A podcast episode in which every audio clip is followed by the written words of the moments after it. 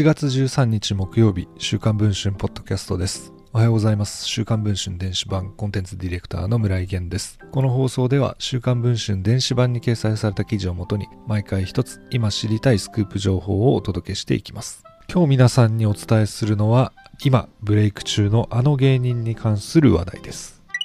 私がゴースト。もう中学生さん、ネタの小道具をめぐり制作者とトラブル。2021年ブレイク芸人ランキングで堂々の首位に選出されたのがもう中学生さんです。2010年頃に最初のブレイクを果たし、爆笑レッドカーペットを中心にテレビに多数出演。しかしその後は一時テレビから遠ざかりました。しかし2020年、有吉弘行さんのラジオに出たことをきっかけに再ブレイク。有吉の壁やマツコ有吉、かりそめ天国などにたびたび出演し、昨年10月には冠番組、もう中学生のおグッズもスタートしました。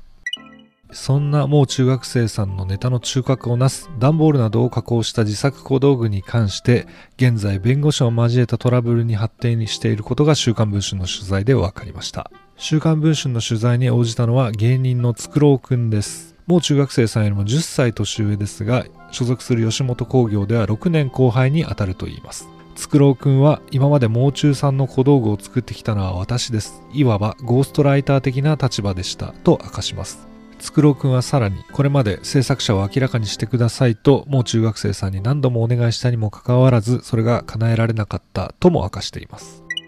つくろうくんは愛知教育大学出身で美術を専攻していました。その腕を活かし、2014年頃からもう中学生さんの小道具制作を受けることになったといいます。しかし、もう中学生さんはつくろうくんに対し、制作費を払ったが、作ったのは自分だと言わないでほしいと口止めをしていたといいます。つくろうくんによると、制作費は最高で材料費を込みで3.5万円になったといいます。業者に外注すると1.5万から10万円ぐらいかかるので、それに比べれば格安。ところが、もう中学生さんはつくろうくんに対し、いつか割に合うお仕事を引っ張ってくるからと言い、つくろうくんもそれならばと思い作り続けてきたと言います。しかし、工作を芸人としての柱にしたいと考えていたつくろうくん。自らが作った小道具がもう中学生の作品として世の中に受け入れられている現状に徐々にに違和感を抱いていたと言います。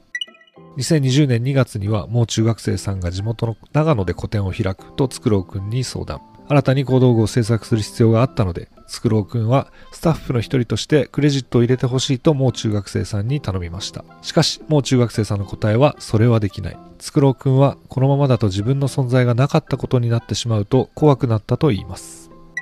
さらに2021年2月、つくろうくんはもう中学生さんからライブのために飛び箱の制作を依頼されましたが、そこでもクレジット明示を拒否されたと言います。さらにその頃になると、つくろうくんが自分のネタのために作るものについても、もう中さんの2番煎じだよね、と言われるようになっていたと言います。そんな状況に耐えられなくなり、つくろうくんはもう中学生さんに対し、自分の名前を出すようにと強く抗議をしたと言います。その結果、もう中学生さんはライブ後、ツイッターで初めてこの飛び箱がつくろうくんの作だと明かしました。しかし、それ以外のこれまでつくろうくんが作った約70点の作品については言及をしないままでした。それ以降もう中学生さんとつくろうくんの協力関係は切れてしまいました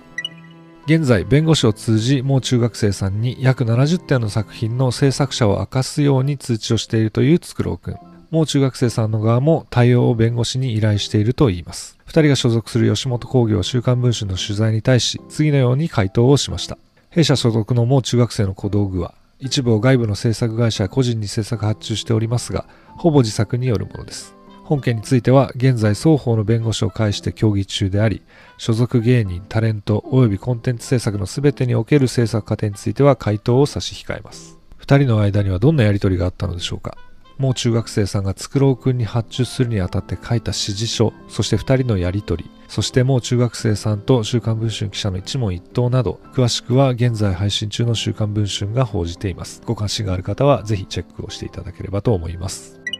まさかの人気芸人によるゴーストライター疑惑。この疑惑に対しもう中学生さんはどのように答えるのでしょうか。その対応に注目をしたいと思います。それでは本日の週刊文春ポッドキャストはこれで終わりたいと思います。また明日お聴きいただければ幸いです。週刊文春電子版村井源でした。